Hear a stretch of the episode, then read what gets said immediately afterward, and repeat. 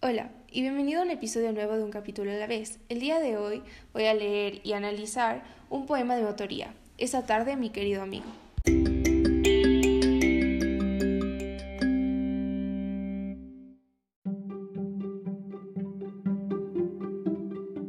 Esa tarde, mi querido amigo. Esa tarde, mi querido amigo, cuando mis ojos por esto llovían, cuando rápido se desvanecían tus palabras que morían conmigo.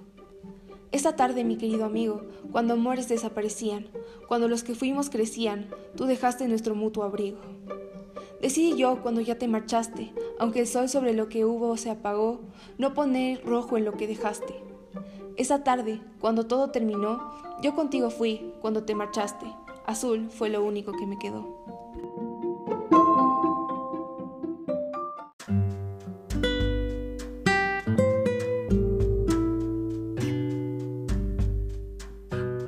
Ahora les comentaré sobre la forma de mi poema. Este es un soneto, lo que quiere decir que posee 14 versos en decasílabos, divididos en dos cuartetos y dos tercetos, y que riman consonantemente de la forma ABBA, ABBA, CDC y DCD. Mi poema solamente presenta sinalefas en los versos sexto con las palabras mutuo y abrigo, y también en el octavo con las palabras aunque y él y las palabras que y hubo. Esto para que se pueda alcanzar, o mejor dicho, se acomode a la estructura de versos en decasílabos.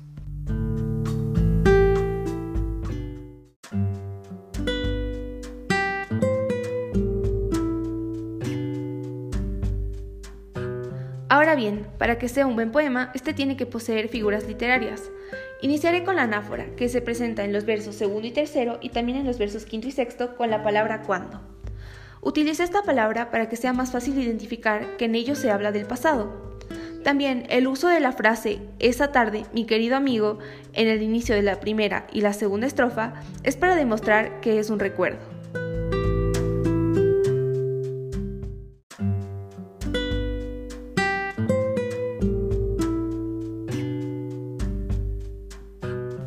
El segundo verso, cuando mis ojos por esto llovían, es una hipérbole y a su vez una imagen.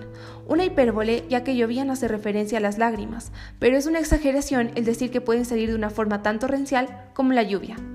Ahora, también es una imagen ya que se puede ver a la persona llorando de una forma desesperada por la palabra llovían.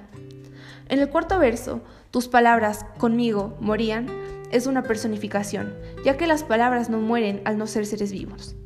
Sin embargo, utilicé esta personificación para decir que el objeto lírico dejó de hablar con el hablante lírico. También lo utilicé junto con la palabra conmigo para decir que cuando dejó de hablar produjo tanto dolor que el hablante lírico sentía como la muerte. Esto también es una hipérbole.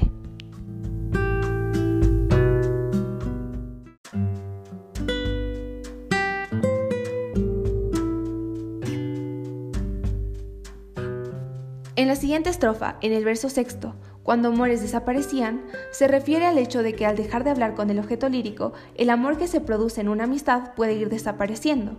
Esto también se utiliza una personificación, ya que amores no es una persona, ni siquiera un objeto, y es poco común que desaparezca como si se hubiera perdido o como si hubiese sido robado.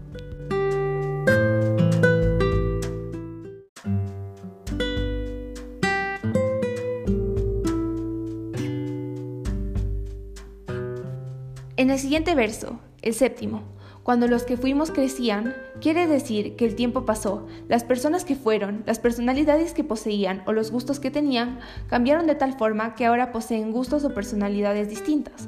Al decir crecieron, se quiere destacar que no es porque se volvieron personas negativas, simplemente cambiaron para mejor. En el siguiente verso, tú dejaste nuestro mutuo abrigo, se presenta una sinéctoque. Al decir mutuo abrigo se refiere directamente al calor que provoca una sensación de paz, de tranquilidad y de comodidad. Se refiere directamente al sentimiento de seguridad y de calma. Pero también se dice que lo dejó. Esto puede hacer referencia al frío, que usualmente se relaciona con la tristeza.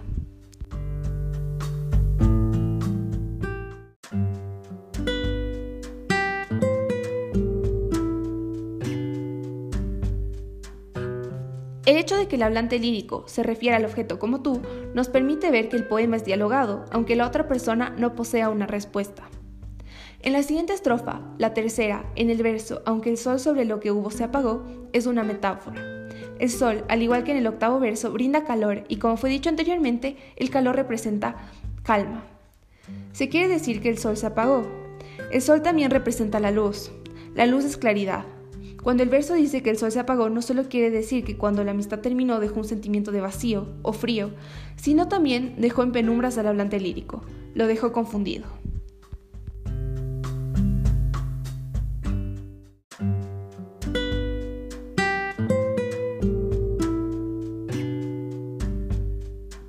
Finalmente, en los versos onceavo y catorceavo se presentan sinestesias.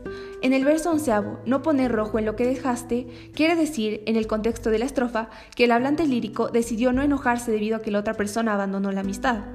Esto es ya que usualmente el color rojo se relaciona a las emociones de ira o justamente enojo, y por esa razón se utilizó en el verso. Siguiendo con el verso catorceavo, azul fue lo único que me quedó. El color azul usualmente es utilizado para describir las emociones de la tristeza y de la soledad. En el contexto de la estrofa, esto quiere decir que aunque el hablante lírico decidió irse con él cuando se marchaba, no obtuvo más de esa amistad que dolor y pena.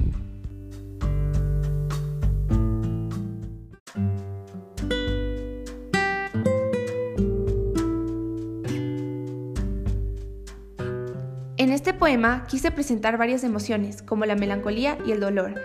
El tema principal es precisamente el dolor, que se presenta al terminar una amistad. Esa tarde, mi querido amigo, es sumamente personal para mí, ya que representa una situación real que viví y que estoy viviendo.